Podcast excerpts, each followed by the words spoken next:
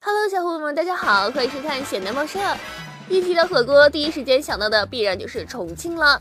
然而，重庆却不只有美味的火锅，它最神奇的地方在于它的地形非常魔幻，被媒体称为“八地魔幻立体空中城市”，在全球享誉盛名。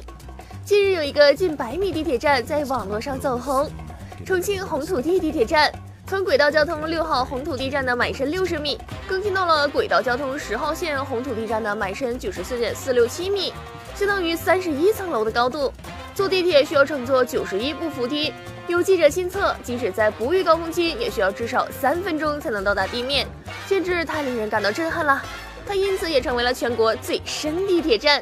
然而，为什么重庆能够建造出最深地铁站呢？其实这都归咎到它魔幻的地形。重庆地貌以丘陵山地为主，其中山地占百分之七十六。城中是山，山中是城，号称山城，所以这里的道路、桥梁、房屋建设都令人叹为观止。有网友说，那里的轻轨就像坐过山车，大拐弯的时候，视觉上巨大的落差感非常刺激。有时候开车开着开着就到别人家屋顶上去了，诸如此类的事情还非常之多。看到这儿，大家是不是和小编一样，有种想去重庆体验一下的冲动呢？不过这么深的地铁乘坐起来会不会有点浪费时间呢？想象一下早上快要迟到的时候进地铁站还要三四分钟，内心是不是很崩溃呀？